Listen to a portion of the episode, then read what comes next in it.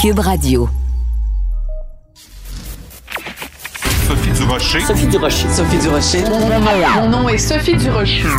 Sophie Durocher. Des opinions éclairantes qui font la différence. Cube Radio. Bonjour tout le monde, bon lundi. J'espère que vous avez passé une belle fin de semaine, que vous avez profité de ce soleil absolument magnifique malgré le fait qu'il faisait très froid. Écoutez, il y a vraiment pas grand-chose de positif à dire sur cette satanée pandémie de schnout qu'on a eu tous. Il y a une seule chose positive qu'on peut dire. Il y en a pas beaucoup, il y en a juste une. On est en train, peut-être, de retomber en amour avec l'hiver. En fin de semaine, je suis allée me promener sur le Mont-Royal. Il y avait beaucoup de gens qui, évidemment, respectaient le 2 mètres. On était chacun dans notre petite bulle. Mais euh, je pense que ça nous rapproche de la nature. Ça nous apprend à aimer la morsure euh, du froid. C'est vraiment peut-être la seule bonne chose à propos de cette pandémie. Quand j'ai vu qu'il y avait autant de gens dehors, je me suis dit, ben voyons donc, on retombe en amour avec l'hiver. Avertissement. Cette émission peut provoquer des débats et des prises de position pas comme les autres. Vous écoutez Sophie Durocher. Quand euh, l'enseignant français Samuel Paty a été euh, assassiné par euh, un terroriste islamiste, quand il a été décapité euh, l'année dernière, il y a un imam qui euh, a été complètement bouleversé par euh, cet événement et il s'était exprimé publiquement. Ça avait touché énormément de gens. Cet imam s'appelle Hassan Chalgoumi et il vit depuis plusieurs années sous protection po policière à cause de ses prises de position. Et Christian Rioux, qui est correspondant du Devoir à Paris, est allé rencontrer Monsieur Chalgoumi. Ça donne un texte absolument bouleversant dans le Devoir et comme Christian est aussi collaborateur avec Cube Radio. Je voulais absolument lui parler de ce texte-là. Christian. Bonjour, Sophie.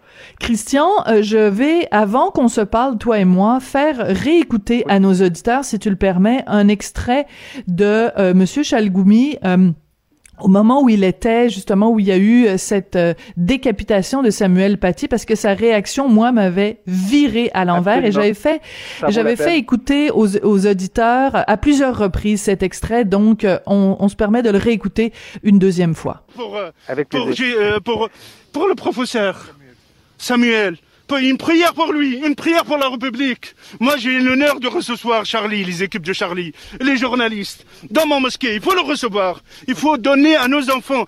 Il faut pas céder aux islamistes, à la peur. Parce qu'il y a un moment, 2010, quand je dénonce les islamistes, souvent ils m'ont dit arrêtez de déranger. Je dérange, et nous les modérés on dérange. Mais c'est les islamistes qui nous dérangent. On veut vivre en paix. On veut tendre la main aux juifs, aux chrétiens, aux laïcs. On peut avoir des accords. On peut avoir quoi? Le dessin par le dessin? Oui, je peux avoir. Je peux être en désaccord. L'art par l'art. La photo par une photo, il exprime, mais pas la haine. Il faut soutenir, il faut soutenir Charlie, il faut soutenir toute la presse libre et indépendante avec toute force. Sinon, malheureusement, si la liberté elle part, qu'est-ce qui reste dans cette société? Écoute, euh, Christian, quand euh, j'ai fait jouer cet extrait-là, j'en avais des frissons dans le dos. Je le réécoute plusieurs mois plus tard. Toi, tu as eu euh, l'occasion de le rencontrer. C'est un homme exceptionnel. Oui, c'est euh, un personnage euh, exceptionnel. Je pense que on l'entend en tout cas dans, dans le témoignage que, que vous nous faites euh, que vous nous faites écouter. Ce qu'on entend, c'est c'est un c'est un musulman qui est outré du fait que que, que, que ses co-religionnaires, que, que certains parmi ses co-religionnaires euh, invoque finalement sa, la religion dans laquelle lui il, il, il croit pour aller euh, décapiter des, euh, des, des, des, Français laïcs, des chrétiens, des, des, des juifs. Et je vous dirais que Chalgoumi est, est fait preuve d'une sincérité là-dedans étonnante. Hein. On l'a découvert au moment des attentats de, de, de, de Charlie Hebdo, où il avait, avec des mots très forts aussi à ce moment-là, dénoncé la, la barbarie. Et c'est mm. quelqu'un qui, qui qui dit que les musulmans doivent être au premier rang de la dénonciation des islamistes. Mm -hmm. et, et, malheureusement, je vous dirais que des imams comme Chalgoumi, il n'y en, a pas suffisamment. Et s'il y en avait beaucoup, si ils étaient, je vous dirais, des centaines dans les rues, tout de suite l'attitude changerait et peut-être même que les islamistes quelque part prendraient prendraient leur trou d'une certaine d'une certaine façon. Tout mais à fait. ils sont rares les imams comme celui-là et d'ailleurs l'imam Chalgoumi le paie le paie très très cher. Oui. Alors c'est ce que vous racontez, euh, Christian, dans euh, votre texte. Donc euh, bon, protection policière, ça veut dire qu'il peut pas sortir de chez lui sans la présence des policiers, sans un gilet pare-balles.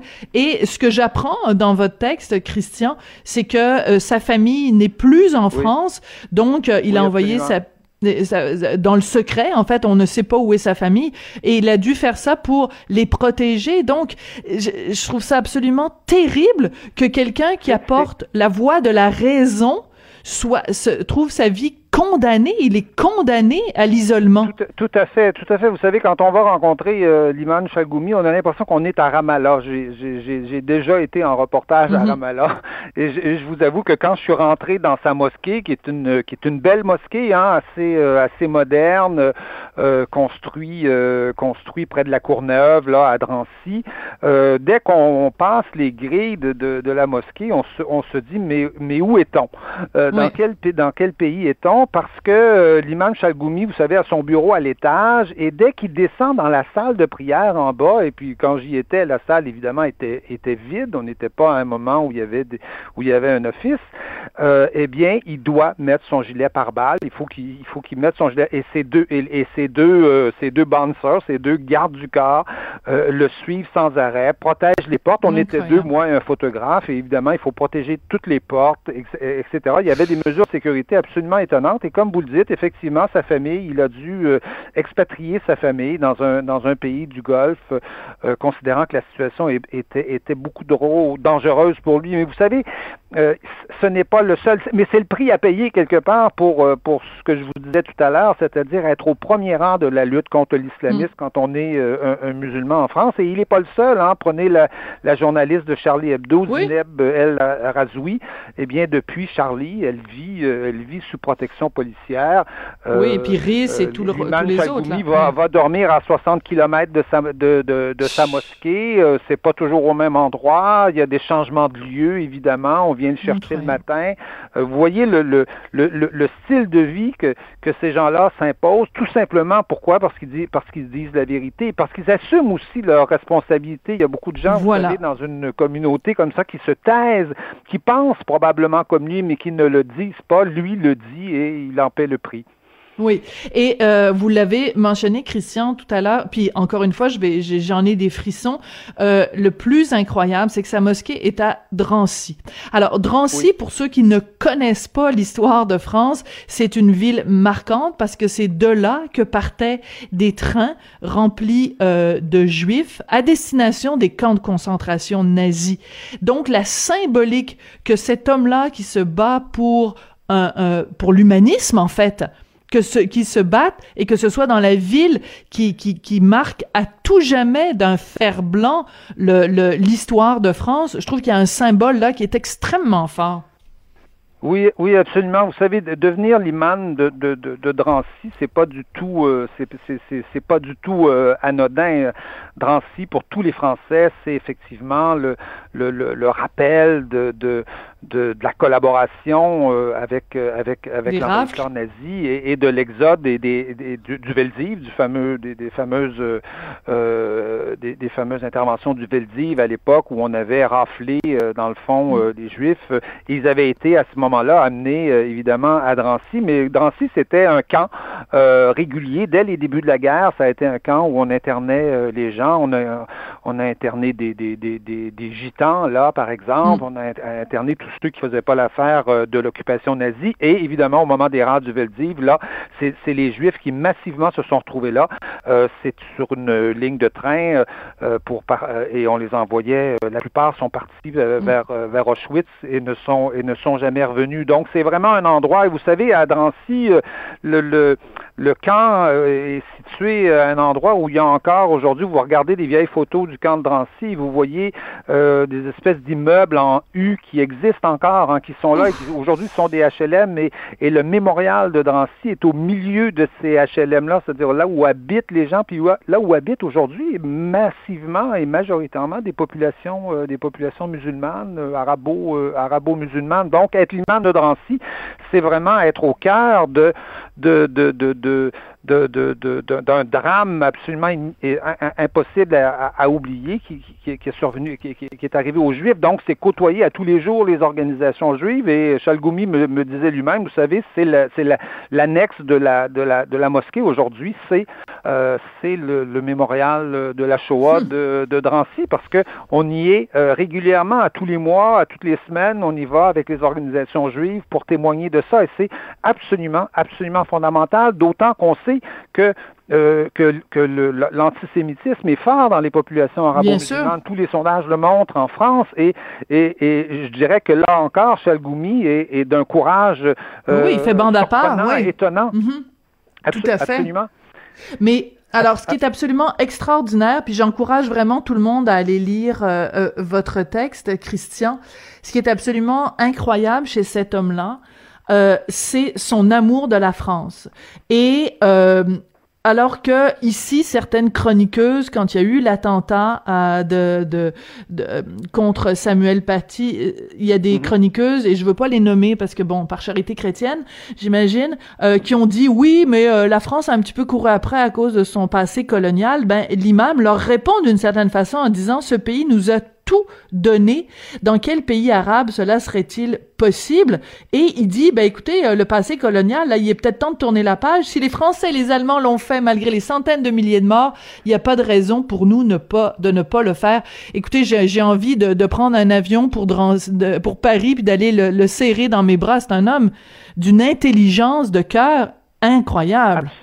absolument. Vous savez, euh, euh, euh, Hassan Chalgoumi est un, est un Tunisien. Hein, et lui, il invoque toujours l'islam de sa de sa de sa jeunesse, de mhm. celui de sa mère euh, dans les années 60. Vous savez que la Tunisie était le, le, pays de, de Bourguiba, c'est un pays quand même où on a fait beaucoup beaucoup de choses concernant euh, l'égalité entre les hommes et les femmes. C'était un pays où euh, je vous dirais pas qu'il que, que, y avait la laïcité, mais je vous dirais quand même qu'il y avait une tolérance. Il y avait des juifs au début des années 60, il y avait encore des juifs qui vivaient en Tunisie, ce qui, qui, hmm. qui, n'est plus le cas du tout aujourd'hui dans aucun presque aucun aucun pays arabe.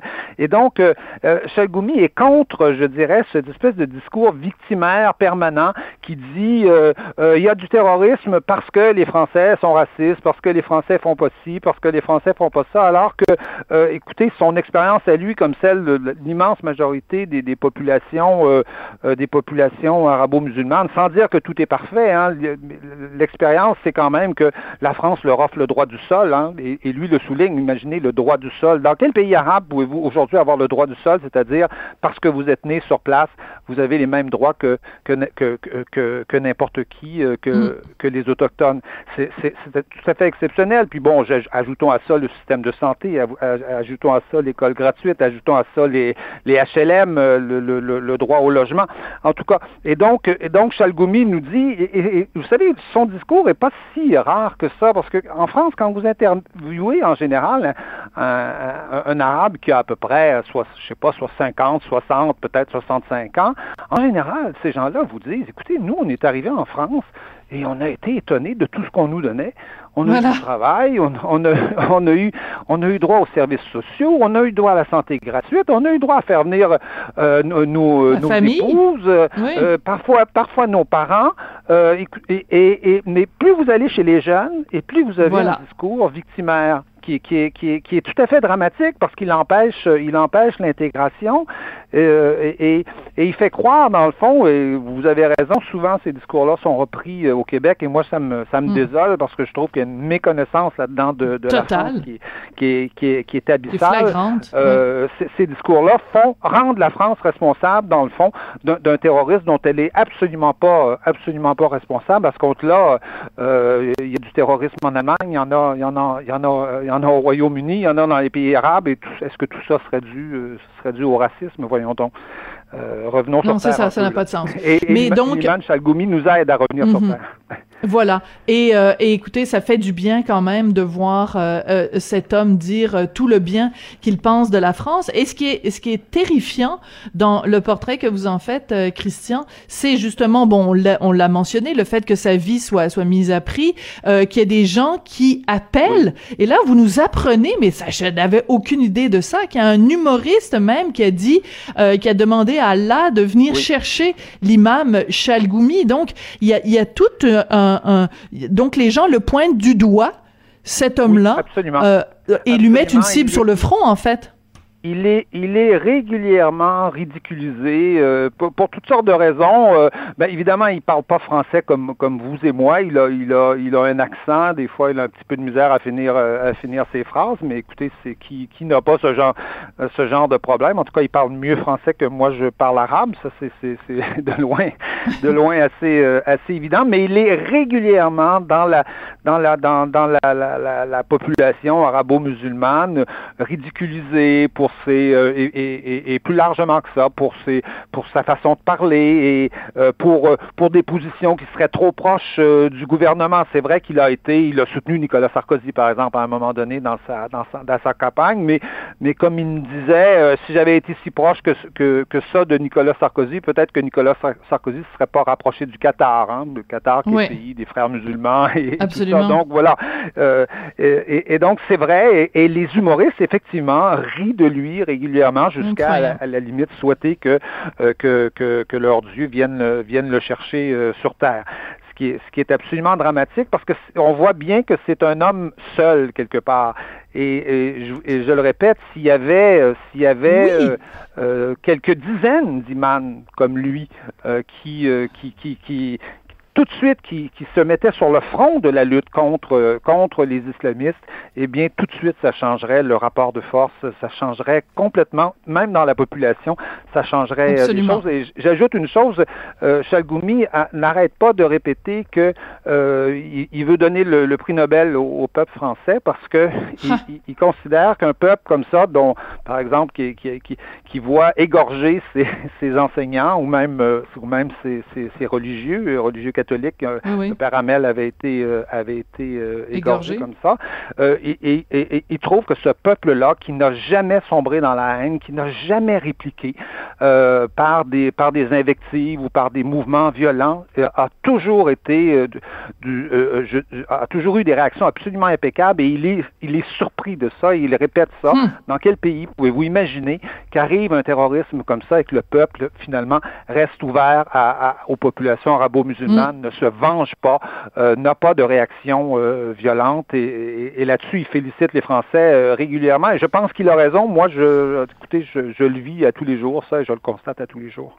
Mais écoutez, Christian, c'est tellement important cette entrevue qu'on vient de faire et c'est tellement important ce texte-là que vous avez écrit et j'espère que tous les petits bien-pensants donneurs de leçons au Québec qui constamment parlent de la situation en France sans en connaître les tenants et les aboutissants se permettent de dire oui ben ils ont bien ils l'ont bien cherché ils ont couru après ou ou qui parlent de l'islamophobie euh, euh, euh supposément omniprésente en France ben qu'ils aillent écouter le discours de monsieur euh, Chalgoumi euh, et qui viennent après ça nous faire la leçon. Écoutez je suis très très contente que vous ayez rencontré cet homme là vraiment un homme exceptionnel et c'est hallucinant de se dire qu'en 2021 il est encore sous protection policière pour des propos qui sont tout à fait modérés et empreints d'humanisme. Christian, ben, j'ai très hâte qu'on se reparle la semaine prochaine. Merci beaucoup, Christian. Ben, écoutez, c'est moi qui vous remercie. Au revoir, Sophie. Au revoir. Christian Rioux, donc, est correspondant à Paris pour le quotidien Le Devoir et collaborateur à Cube Radio.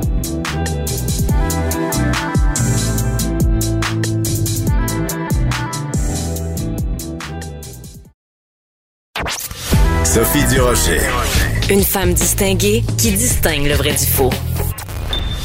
Vous écoutez Sophie Durocher. Bon, vous le savez, depuis euh, hier, en fait, les vols euh, à partir du Canada vers le Mexique et les Caraïbes sont euh, finis. Mais il y a quelqu'un qui a réussi à se faufiler sur le dernier vers, le dernier vol, pardon, d'Air Transat vers le Mexique samedi avec un billet aller simple. C'est un ami à moi, un Québécois qui s'appelle Jean-François Gay, qui habite normalement au Québec, mais qui possède aussi une villa absolument magnifique au Mexique, plus précisément à Tulum. On le rejoint via Skype. Bonjour Jean-François. Bonjour Sophie. Jean-François, raconte-nous comment tu as réussi euh, et pourquoi tu as quitté le Québec euh, samedi sur le dernier vol d'Air Transat. Euh, j'ai pris la décision de partir, de retourner au Mexique après l'instauration du couvre-feu.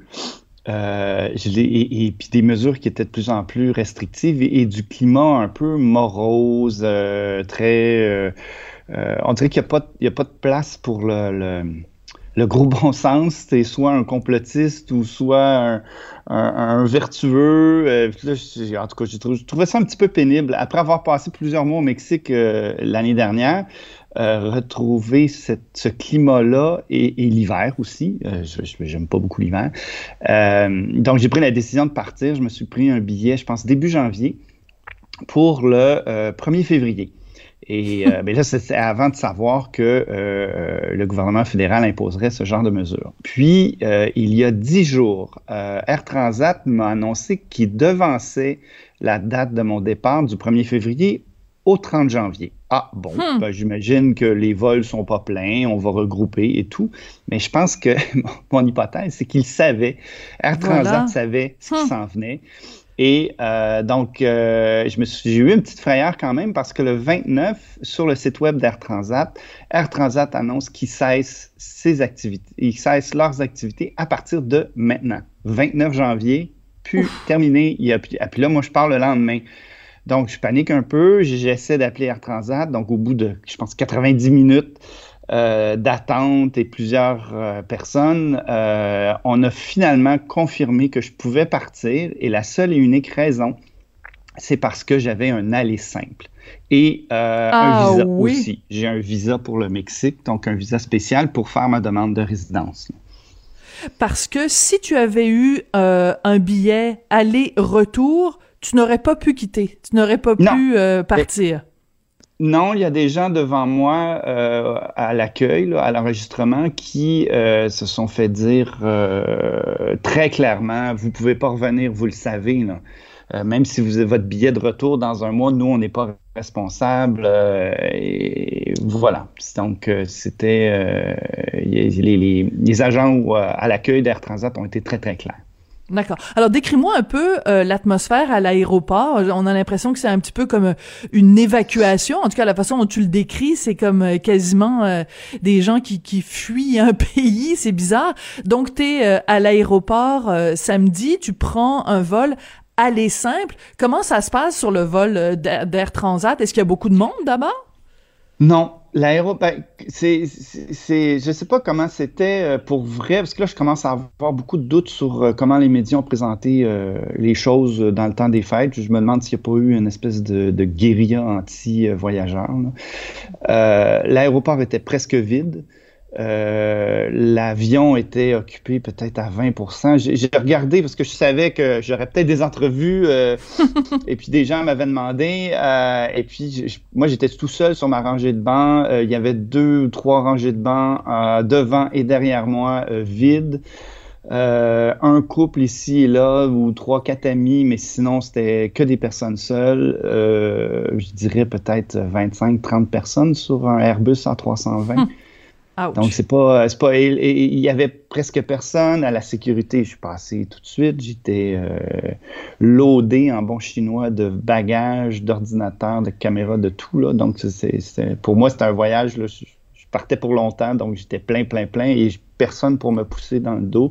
À Cancun, la même chose, à part un. Euh, un avion d'Américains. J'ai vu la différence entre les Québécois et les Américains. la distanciation sociale chez les Américains, c'est pas, pas acquis encore. Non, hein? Non, les Américains n'ont pas la même... Mhm. Quand tu arrives à l'aéroport de Cancun, les Québécois sont disciplinés, puis les Américains sont, sont collés les uns sur les autres. en gros, pour résumer, c'est ça? Ben, j'ai vu que les Américains respectaient pas du tout là, la distance, effectivement. Puis euh, il y avait un couple d'Américains derrière moi pour passer là, au guichet, puis qui m'ont presque euh, poussé vers la sortie. Alors que moi, mes papiers, c'était un petit peu plus long. J'avais plus de trucs à signer, plus de, de, de, de paperasse. Là. Et euh, j'avais à peine ramassé mon, mon, mon passeport qu'il était dans ma bulle. Là. Ça, j'ai mm. moins aimé ça. Ouais. Écoute, alors donc les gens comprennent que toi t'as tu as une villa, tu possèdes une villa euh, à Touloum qui est absolument magnifique que tu mets habituellement en location. Les gens peuvent la, la, louer à la journée, à la semaine. Et euh, toi, c'est ton c'est ton c'est ton revenu, c'est ton fonds de pension pour euh, pour tes vieux jours. Là, en ce moment, tu peux évidemment pas beaucoup le, le louer. Est-ce que c'est pour ça que tu as décidé d'aller sur place pour t'en occuper? Oui, effectivement, là, je veux dire, les, opérations vont cesser pour quelques semaines. Euh, ben, moi, premièrement, j'ai barré mon calendrier pour moi. Là, j'avais besoin de me retrouver euh, euh, au calme et puis chez moi. Et puis, j'ai quelques réservations ici et là. beaucoup d'annulations. Ça bouge beaucoup. Les Américains sont inquiets. Les, les, conditions, Joe Biden, en revenant, en arrivant à pouvoir instaurer des mesures enfin. C'est comme si les Américains, sont, les États-Unis sont appartiennent à la planète Terre, sont revenus sur Terre. Ils viennent de se réveiller, ouais. Ils viennent de, je sais pas où ils restaient, mais en tout cas là. Et puis euh, les touristes sont comme, ah, qu'est-ce que je vais faire? Faut que j'ai un test, j'ai une quarantaine, j'avais pas prévu, je dois annuler. Et puis bon, beaucoup beaucoup d'annulations. Euh, j'en ai profité pour venir ici. Je vais profiter de ma maison, je vais profiter pour euh, l'entretenir. Il y a beaucoup de choses. Ça suce très vite ici. Je suis c'est tellement humide que je, suis euh, éberlué à chaque fois que je reviens à quel point euh, tout se dégrade. Même l'aluminium rouille ici, le, stainless rouille, c'est incroyable. Excuse-moi Jean-François, mais euh, on est hier, c'était la journée la plus froide de l'hiver. Il faisait comme moins 21 à Montréal. tu feras brailler personne aujourd'hui, je te le dis là. Oh mon Dieu, ton aluminium rouille à Touloum pauvre Jean-François. Non, je te taquine. Mais décris-nous un peu, juste pour nous faire rêver un petit peu. Euh, tu m'as envoyé un petit courriel hier en me disant que tu avais mangé des mangues fraîches pour le petit déjeuner, euh, donc euh, sur ta terrasse à l'extérieur. Il fait quelle température en ce moment à Touloum, là où tu es? Ben, là, il fait présentement, je me lève, on a une heure à peu près de retard sur le, ben, en fait, on a la même heure euh, au niveau, euh, je sais pas, horaire, fuseau horaire. On n'est on est pas dans le même fuseau horaire, mais le, le, Quintanaro a la même heure que, que l'Est. Je sais pas pourquoi. Mais euh, il fait 24, c'est ensoleillé. Euh, je vois qu'il fait 81% euh, d'humidité dans ma chambre. Et puis, euh, mes, mes, cloisons nasales sont enfin très heureuses de passer de 32 à 80. ça fait du bien. De, d'humidité. Écoute, ah Jean-François, c'est important de parler de ce que ça représente pour le Mexique. On l'a vu quand Justin Trudeau a annoncé les nouvelles mesures et l'annulation des vols vers euh, le Mexique. les autorités mexicaines ont réagi très fortement en disant, écoutez, ça va être une catastrophe économique pour le Mexique, un pays qui dépend énormément du tourisme et en particulier du tourisme québécois canadien. Euh, qu'est-ce que t'en penses? C'est quoi ta, vision des choses, toi? Euh, je, suis partagé en deux ou trois. En tout cas, j'ai, c'est difficile pour moi de, de me mettre dans la peau de l'un et de l'autre. Si on, on pense à des Québécois qui travaillent dans le milieu de la santé, CHSLD, qui sont au front, qui travaillent très fort. Euh, je pense qu'ils n'en ont rien à foutre là, des Mexicains. Si on se met à la place euh, des gens ici à Toulouse, moi je fais travailler cinq personnes. Hum. Il y a cinq personnes qui travaillent pour moi chaque semaine. Euh, je donne beaucoup d'argent à chaque semaine à ces gens-là, toute proportion gardée évidemment. Euh, en cessant mes activités, euh, vous imaginez que euh, ça fait moins de revenus pour ces gens-là. Il n'y a pas de filet social comme on a. il n'y a pas de PCU ici. Voilà, c'est ça, c'est important de le mentionner. A, pas ça. Là. Je veux dire, 1000 pièces par mois, là, par deux semaines, je veux dire, ça fait rêver n'importe qui sur la planète. Alors, oui, je trouve ça un peu radical. en même temps, il y a des liaisons qui restent ouvertes dans des pays où la variante du COVID euh, est présente. Donc, je, trouve ça irrationnel. Je, je la comprends pas, la, la, la décision. Je, je, me demande si c'est pas une décision politique, c'est-à-dire une politique à cause de l'opinion, à cause du Journal de Montréal, à cause du, de la presse et même du devoir qui, qui ont sauté dans, dans, dans dans, dans l'étang en éclaboussant les voyageurs, en montrant des photos de personnes sur une plage, en fait, qui n'était même pas un hôtel. J'ai vu les photos, c'était un beach club à Playa del Carmen, puis on sait même pas si c'était des Québécois ou. Alors que j'ai vu plein d'autres choses sur le terrain. Moi, je parle à des gens, puis y a, y a, ce n'est pas que des gens qui font la fête. Oui, il y en a mais il y a mhm. plein de gens aussi. Oui, mais Jean-François, Clara Loiseau, ma collègue, je vais prendre sa défense, elle n'a pas inventé le fait qu'il y avait des Québécois qui faisaient le party parce que elle est allée elle-même puis elle est restée dans ce resort et elle a interviewé des gens sur place. Donc, est-ce que euh, ce cet endroit-là est anecdotique par rapport au reste de la situation? Peut-être, mais elle n'a pas inventé cette situation-là. Mais j'ai pas dit qu'elle avait inventé. Moi, je pense que ça existe. Puis il y a des parties assez euh, salées ici à Touloum. Là. Il y a, des gens qui. Je suis membre de, de groupes d'expats. Puis euh, quand je lis qu'il y a des gens qui se plaignent parce que la police les a arrêtés puis les a volés alors qu'ils faisaient un party illégal à 80 personnes dans la jungle, euh, arrêtez de pleurer, s'il vous plaît. Là. OK, donc, ça existe aussi, cette réalité-là que tu nous décris, des gens qui viennent, qui sont au Mexique, des expatriés, comme tu, des expats, comme tu dis, qui font le party en se moquant, en se crissant complètement des règles, non? Ah non, c'est pas des expats. Je dirais que la plupart ah. des expats respectent les règles parce qu'on se mêle à la population. Euh, moi, je respecte les gens qui sont ici. Euh, ces gens-là m'accueillent. Je suis pas chez moi là. Et ces gens, j'ai mm-hmm. beaucoup de respect pour euh, pour, euh, pour les gens de Toulouse, les gens de la rivière Amaya qui, qui, qui ont euh, le, plaisir de, la générosité de m'accueillir ici. Donc moi, en revanche, euh, je porte mon masque, je vis, à, chaque fois que je sors de la maison, j'ai mon masque. Et je suis très respectueux. Non, je pense que c'est des touristes, des touristes qui, qui, se foutent éperdument des règles locales. On est, et ça, ça c'est pas correct. Et puis, venez pas pleurer sur un site que, ah, à Toulouse, euh, je me suis fait arrêter, je me suis fait euh, euh, voler par la police. Ben oui, ça fonctionne comme ça ici. Là. Puis, ça fait pas d'affaire à faire un party dans la jungle alors que le, le gouverneur de l'État dit pas de fête. Ben non, c'est ça. C'est-à-dire qu'il y, y, aura toujours des tapons partout. Ben là où il y a de l'homme, il y a de l'hommerie. Écoute, ben oui, c'est ce que je pense, c'est qu'il y a un pourcentage de voyageurs imbéciles, comme il y a un pourcentage de, de, de gens imbéciles dans la vie, euh, Mhm. En même temps, on peut pas nier que, je pense, les chiffres officiels, c'est à peu près 2% des cas euh, de Covid au Canada qui viennent de gens qui ont voyagé à l'étranger. Puis ça peut peut-être avoir l'air très peu, hein. On se dit 2%, c'est pas grave. Mais mettons qu'il y ait euh, 1000 personnes qui ont euh, la Covid, ben ça veut dire quand même qu'il y en a. Euh, ben, je, je, suis pas super bonne en calcul, mais euh, bon, 10%, ça ferait ça, ferait 100, donc c'est 5 ça fait 20 personnes quand même. Donc, euh, multiplie ça par le nombre de cas. Je veux dire, c'est des gens qui... Euh, Trudeau l'a dit, hein, Justin Trudeau a dit même un cas, c'est un cas de trop. Je veux revenir à la raison pour laquelle tu es, tu es parti, Jean-François. Tu dis, ben, le climat est extrêmement euh, morose au Québec et on est pris comme des deux extrêmes. Soit des gens hyper vertueux qui, qui, qui vraiment suivent les consignes à la lettre puis sont un petit peu donneurs de leçons, soit à l'extrême des tapons qui respectent pas les règles ou des, ou des complotistes. Euh, donc, c'est pas juste le climat euh, physique et le froid que tu as fui en allant au Mexique. Ah non, c'est tout. Effectivement, j'ai arrêté presque de, de, de, de, regarder Facebook parce que c'est déprimant. Je, vois, des amis ou des, des, connaissances qui se sont euh, euh, transformés à cause de la COVID où là, je ne voyais plus du tout. Ça devient irrationnel. Les gens, euh, c'est très émotif.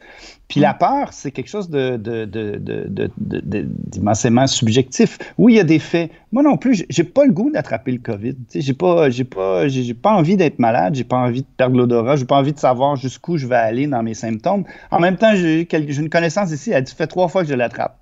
Bon. Euh, et puis je m'en porte que mieux maintenant.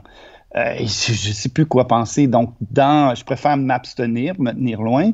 Mais, euh, mais euh, en arrivant à Montréal, après quelques semaines, j'en arrivais à, à, sentir que le COVID était partout, à, dans chaque file, à la SAQ, au, marché d'alimentation, au coin de la rue.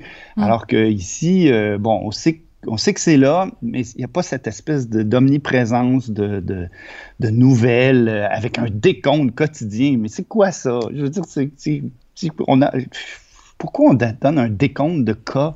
C'est tellement. Euh, je, trouve que c'est difficile de compter les cas. Ben, c'est je ne comprends pas pourquoi on fait ça. Mhm. Jean-François, il faut absolument euh, qu'on parle de ton retour. C'est-à-dire que là, les nouvelles règles sont que au retour, euh, les gens doivent faire la quarantaine pendant trois jours à leurs frais, 2000 dollars euh, dans un hôtel. Toi, tu as l'intention de revenir au Québec quand? Je sais pas. Je sais pas. J'ai pas de billet de retour. J'aurais aimé être là pour la graduation de ma fille en juin. Donc, moi, c'est mon objectif, c'est de, pour la mi-juin, c'est de revenir, de prendre ma fille, de l'amener avec moi, qu'à son cadeau de graduation, qu'elle passe euh, une couple de semaines ici. Euh, mais là, avec les règles, j'en ai aucune idée. J'ai aucune idée. Et si je devais rester, si je dois rester plus longtemps, je dois rester plus longtemps. De toute façon, là, je vais avoir un, visa, un visa de résidence. On peut pas rester au Mexique avec un visa de touriste euh, plus que 180 jours. Il faut sortir du pays et après ça, on revient. Il y a comme une espèce de reset. Six mois. Euh, on peut, on sort, on s'en va, euh, je sais pas moi, au Belize et on revient et notre, euh, on peut repasser un autre six mois. Là, dans mon cas, moi, justement, ce matin, je m'en vais à l'immigration. je vais, je vais faire changer les choses pour pouvoir rester plus longtemps. Oui. Euh, les gens se, se, disent sûrement Ah, ben, il est bien chanceux, lui, Jean-François. Est-ce que tu travailles à distance? Euh, peut-être juste brièvement nous dire euh, c'est quoi ton travail dans la vie, puis comment tu peux euh, te permettre d'aller passer six mois au Mexique? Ben, je, je, suis graphiste à la base. Donc, euh, j'ai, euh, je peux faire des travaux. Je, travaille avec mon, j'ai mon, j'ai mon Mac, mes deux écrans, iPad. Je suis assez occupé, là. Ben, équipé, pardon. Et puis, euh, je fais des sites web et j'enseigne aussi Photoshop. Donc, euh, je peux aller me chercher des petits revenus, ça paye les, les, les dépenses de, de, base. Et euh, j'ai vendu mes, euh, mes propriétés à, à, à, Montréal, ce qui fait que je n'ai plus d'hypothèque, de taxes, ah. rien à payer. Donc, ça, c'est un gros, gros plus dans ma vie, là, parce que ça, ça, ça coûte cher à vivre à Montréal. Ouais, ben écoute, je vais terminer cette entrevue en te traitant de maudit chanceux. écoute, c'est drôlement euh, intéressant que tu nous aies décrit euh, tout ce parcours-là. Donc, tu étais officiellement sur le dernier vol d'Air Transat pour un bon petit bout. En tout cas, officiellement jusqu'au mois d'avril, il y aura pas de vol euh, vers le Mexique, mais Dieu sait si ça peut être prolongé après. Écoute, je te propose, on va peut-être prendre des nouvelles de toi régulièrement. Jean-François Gay, donc en direct de Tulum, dans sa splendide villa avec euh, des grandes fenêtres et euh, bon. Et là, t'es à l'intérieur ou t'es à l'extérieur en ce moment là? Non, je suis à l'intérieur. J'ai dû me réfugier dans ma chambre parce que justement le salon est trop éco pour l'entrevue. donc, euh, mais oui, les, grandes fenêtres, pour ça que j'ai acheté ici. J'ai besoin de lumière. J'aime ça, la lumière est dure. Bon, arrête, arrête, arrête. non, non, je veux plus, je veux plus t'entendre. C'est fini, Jean-François. je, veux plus déjà la mangue là puis je sais que peut-être cet après-midi tu vas aller à la plage ou tu vas te baigner dans ta piscine. J'en ai assez entendu ça suffit là c'est trop difficile. C'est clair que je vais être à la plage après-midi ah arrête! Jean-François Gué donc euh, québécois qui est maintenant euh, au Mexique. Il était dans le dernier vol d'Air Transat de samedi dernier. Merci beaucoup euh, mucha suerte y nos hablamos más, más adelante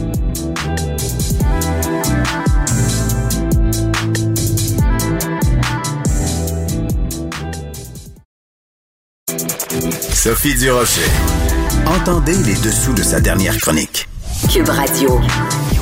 Alors, vous l'avez vu euh, dans les journaux, une nouvelle vraiment euh, très dérangeante, des jeunes qui n'avaient pas le droit du tout à la prestation canadienne d'urgence puisqu'ils n'ont jamais travaillé, qui ont appris qu'ils avaient été victimes d'une fraude. On va parler à Lucie Dumas, sa fille de 16 ans a été victime d'un vol d'identité pour la PCU et évidemment, elle n'est pas la seule. Madame Dumas, bonjour. Oui, bonjour. Madame Dumas, qu'est-ce qui est arrivé à votre fille? Racontez-nous son histoire. Ben, en fait, c'est bien simple. Euh, le 20 janvier, exactement, elle a reçu le T1, ou en tout cas le relevé d'emploi de l'Agence du revenu du Canada, indiquant dans la case O qu'elle avait eu un revenu de 4 000 Alors, ayant entendu les nouvelles, je me suis bien douté qu'il s'agissait de la PCU.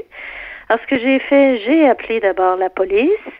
Euh, je me suis entretenue avec euh, le constable. Il m'a envoyé par courriel l'information où j'ai dû faire une déclaration solennelle racontant euh, toute l'histoire pour qu'il y ait une preuve dans les dossiers. Ensuite, nous avons appelé mon conjoint et moi Equifax et TransUnion. Le défi étant que, comme notre fille n'a jamais eu de carte de crédit, outre les, les, seules les seules sommes d'argent dont elle dispose, évidemment, ce sont ses comptes bancaires, là, avec la petite caisse euh, des jardins. Et donc, euh, Equifax et TransUnion, ça pose problème parce qu'elle n'a pas de crédit, donc pas de nom. Alors, ça devient difficile de mettre une protection. Quoi qu'il en soit, nous avons par la suite appelé Desjardins parce qu'elle euh, elle a malheureusement également été victime de la fraude euh, massive parmi euh, laquelle des milliers de Québécois ont été pris malheureusement dans cette belle aventure. Quoi qu'il en soit, ils ont offert un service d'accompagnement, excellent service, je dois dire, ah oui? vraiment impeccable. Ah oui, oui, j'ai aucune vraiment, ils, font leur possible pour nous accompagner dans les démarches qui fait qu'ils euh, offrent notamment l'accompagnement pour contacter avec nous Equifax et euh, TransUnion, ce qu'on a fait. Et là, je suis, euh, je suis rendue là dans le sens où euh, on a contacté Equifax et TransUnion. Ils ont bloqué euh, le numéro d'assurance sociale de notre fille. Et là, je dois aller, je, devais le faire vendredi, j'ai pas eu le temps. Je dois aller à la caisse faxer le, la, la, la carte d'assurance sociale de notre fille, comme quoi c'est vraiment elle qui a été victime, de cette belle fraude. Oui. Mais alors, ce qu'il faut comprendre, Madame Dumas, juste pour bien saisir, c'est que quelqu'un, quelque part, d'une façon ou d'une autre, s'est euh, procuré donc le euh, numéro d'assurance sociale de votre fille et aurait donc réclamé en son nom 4000 dollars. Oui. Et votre fille se retrouve victime de quelqu'un qui s'en est mis plein les poches, alors que elle, euh, ben, va, va, va, avoir des conséquences à long terme là, sur son crédit. Oui, tout à fait. Puis d'ailleurs, c'est ce que je déplore. Je comprends l'urgence de la situation et que le gouvernement doit évidemment, en tant que gouvernement, euh, intervenir rapidement là, dans le cadre de la pandémie. Par contre, je m'explique mal comment ça se fait qu'il n'y a pas eu des vérifications de, de base. Ma fille n'a jamais travaillé. Elle est étudiante à temps plein. Elle vient de, hum. il n'y a pas très longtemps, elle vient d'avoir 16 ans. Ce qui fait qu'il me semble qu'il aurait pu avoir un, un, minimum de vérification avant d'émettre ben oui. Il y, a, il, y a, ça, là. Donc, je me dis, euh, je sais pas qui et pourquoi, en tout cas, qui a failli dans la, la protection de l'information, là. Euh, je, je, me pose de sérieuses questions. Puis évidemment, on le sait bien, le, le, NAS, ça ouvre les, c'est la, la clé ben du, oui. coffre, C'est le sésame ouvre-toi, là. Ouais, ouais, tout à fait. Absolument. Absolument. Donc, euh, vous, vous en êtes rendu compte, évidemment, quand vous avez reçu euh, ces papiers-là, comme quoi, supposément que votre fille avait reçu euh, 4000 dollars. Euh, comment euh, vous vous débrouillez à partir de ça? C'est-à-dire que théoriquement, vu que euh, aux yeux de l'État, elle est euh, supposée avoir reçu cet argent-là, euh, comment vous pouvez rétablir les faits? Est-ce que son, crédit, autrement dit, à votre fille, de quel impact il sera au cours des prochains mois ou des prochaines années? Ben, en fait, il y a deux choses qui m'inquiètent, en tout cas, il y en a plus que deux, mais la première, est-ce qu'on va avoir des problèmes avec l'impôt? Est-ce que cette euh, ben on, me dit non, mais j'ai pas de preuves, j'ai rien. Là, outre le téléphone que j'ai j'ai logé à l'agence de revenus pour dire que notre fille avait été victime de fraude, est-ce qu'on va devoir se démêler par la suite euh, hmm. Avec euh, avec l'agence, bien qu'elle n'ait pas de elle n'aurait pas à payer d'impôts parce qu'elle n'a pas de salaire, puis le le 4000 dollars, on sait qu'il y aurait il y aurait pas de, de retour d'impôt ou de, de, paiement à faire sur cette somme-là, mais nonobstant ça, je, ça m'inquiète quand même. Là. Euh. Et ce qui m'inquiète d'autant aussi, c'est est-ce qu'il y aura d'autres fraudes dans le sens où on me dit, parce qu'il faut que j'appelle aussi Service Canada, ce que je n'ai pas fait encore, euh, parce qu'il y a des programmes d'aide gouvernementaux, outre la, la, PCU, il y a le, le chômage, il y en a d'autres, là, je les connais pas tous évidemment, mais c'est pour ça qu'il faut appeler Service Canada. Et puis, euh, Donc, euh, et à chaque fois, ce qui est encore plus emmerdant, si vous pouvez me permettre, je me Oui, oui, allez-y. ce terme, pour ne pas dire autre chose, c'est que cette jeune fille a 16 ans, elle débute dans sa vie, et c'est elle qui aura le dieu et la responsabilité à chaque fois qu'elle voudra avoir du crédit de prouver qu'elle est bien, euh, bon, je ne donnerai pas son nom évidemment, qu'elle est bien la, la, la jeune fille qu'elle est. Euh, donc à 18 ans et un jour aussi, elle devra se rappeler, parce que là, ce ne sera pas nous qui allons faire les démarches, qu'elle devra appeler euh, les agences de place de crédit pour leur dire, oui, oui, oui, c'est bien moi, je suis, je viens de faire une demande pour une carte de crédit, soyez bien assurés qu'il s'agit de moi-même et je ne sais pas qu'est-ce qu'ils vont y demander ce moment-là comme comme euh, preuve, mais et on nous demande, euh, on lui demande finalement de conserver tout ça toute sa vie. Aïe, aïe, aïe, euh, Donc, ce, qu'on comprend, absolument. Mais ce qui est, ce qui est terrible en plus, c'est que le fardeau de la preuve, pour utiliser un terme euh, légal, le fardeau de la preuve est sur ses épaules à elle. Ça va être à, à elle de prouver qu'elle est innocente et qu'elle n'a pas fraudé. Et pendant ce temps-là, les fraudeurs sont bien contents parce qu'eux, ils ont leurs 4000 dollars euh, en poche. Et 4000 dollars multipliés par on ne sait pas combien, parce qu'on ne sait pas combien de personnes au total auront été fraudées. Mais Madame Dumas, je veux revenir sur quelque chose d'excessivement important que vous avez dit tout à l'heure.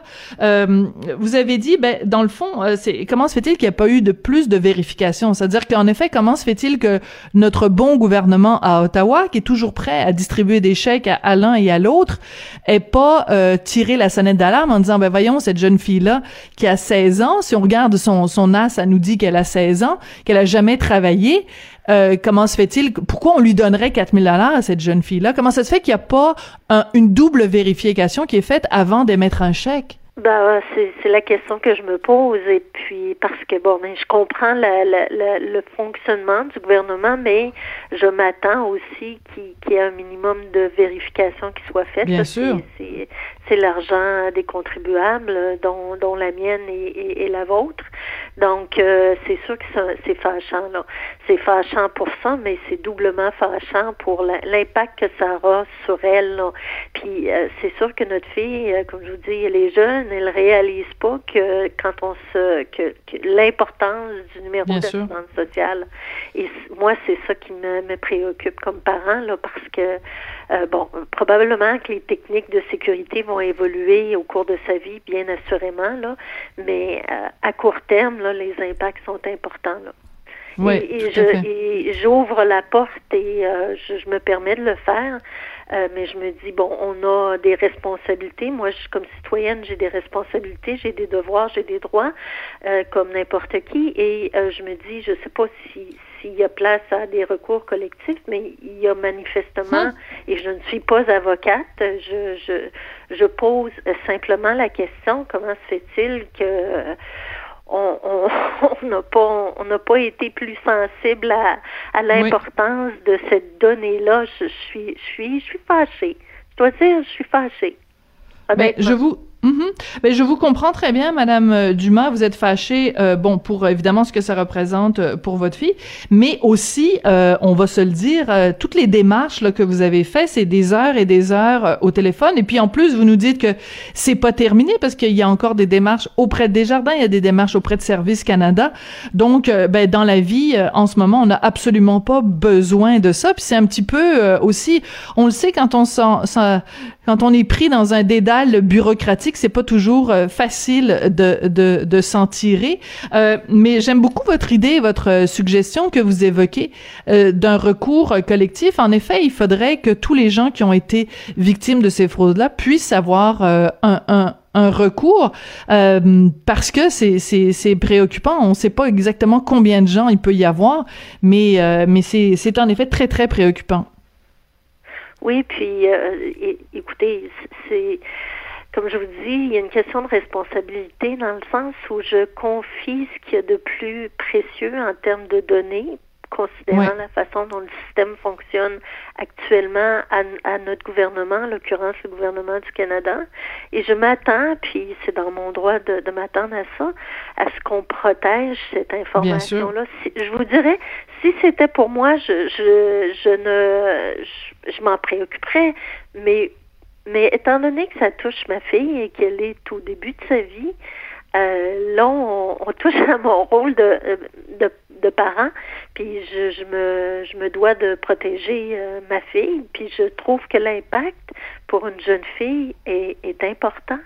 Mhm. Puis peut-être que j'exagère la, la portée de, de, de la fraude, puis que c'est, c'est mon petit côté qui de mère poule qui fait que je m'inquiète de ça. Mais en même temps, je me dis, euh, mon Dieu, euh, comment ça se fait? Donc ça arrive tout ça. Je vous rassure. Je vous rassure, Madame Dumas, vous êtes pas, euh, vous êtes pas, pas maman poule tant que ça. Vous êtes pas, en tout cas pas plus que moi je le suis, mettons. Sur une échelle de maman poule, je pense que oh, non, au contraire. Et, je trouve ça au contraire très touchant. et je trouve que vous, au contraire, vous vous acquittez fort bien de votre rôle parental en vous préoccupant comme ça de, de l'avenir économique, de l'avenir de crédit, en tout cas de votre fille. Et euh, ben écoutez, c'est important de prendre la parole publiquement et justement de dénoncer ces situations-là. Et euh, ben écoutez, euh, on, on, on, on, espère que les démarches administratives seront pas trop euh, pénibles pour vous au cours des prochaines semaines. Et puis salutations à votre fille, 16 ans, c'est tellement un bel âge. oui. On, on, espère que de, à travers la pandémie, elle va quand même euh, réussir à, garder la tête froide à travers tout ça. Merci beaucoup d'avoir pris le temps de venir nous parler aujourd'hui. Ben, ça m'a fait plaisir. J'espère que ça va sensibiliser les gens à l'importance de protéger aussi leurs données et à nos autorités de, de faire de même. C'est ça le, le, mot de fin euh, que je voudrais livrer. Là. C'est, important. Ben écoutez, vous êtes parfaite, puis comme, euh, comme maman, je vous donne 10 sur 10. je vous remercie, c'est bien gentil, puis je vous souhaite une bonne journée. Merci, euh, Lucie Dumas, donc, euh, dont la fille de 16 ans a été victime d'un vol d'identité pour la fameuse PCU de notre ami Justin Trudeau. Je voudrais euh, remercier, puisque c'est la fin de l'émission, euh, je voudrais remercier Samuel Boulay-Grimard et euh, Sébastien Laperrière à la mise en onde et en particulier en ce qui concerne Sébastien à la réalisation aussi et remercier William euh, Boivin, Maude Boutet et Luc Fortin à la recherche. Ben écoutez, euh, prenons soin de notre NIP. Ben pas notre NIP, mais notre NAS. on vient qu'on sait plus, on est tout mélangé. Notre numéro d'assurance sociale, parce que quand on se le fait chipper, ça a des conséquences euh, absolument énormes. Chipper dans le sens C-H-I-P-E-R, hein, pas chipper avec un S, c'est pas un anglicisme. Bon, je vous laisse là-dessus, on se retrouve demain, merci.